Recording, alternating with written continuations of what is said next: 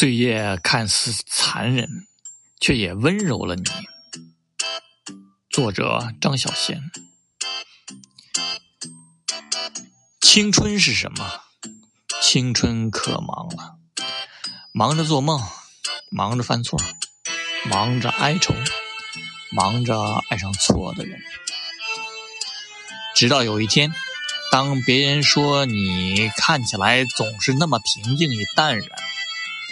只有你自己心里知道，而今的平静与淡然是用多少眼泪学会来的。此时的波澜不惊，又是曾被多少波澜几乎淹没。生命中所有的挫折、伤痛和错误，所有的经历，都是为了造就你和锻炼你。岁月看似残忍，它却也温柔了你。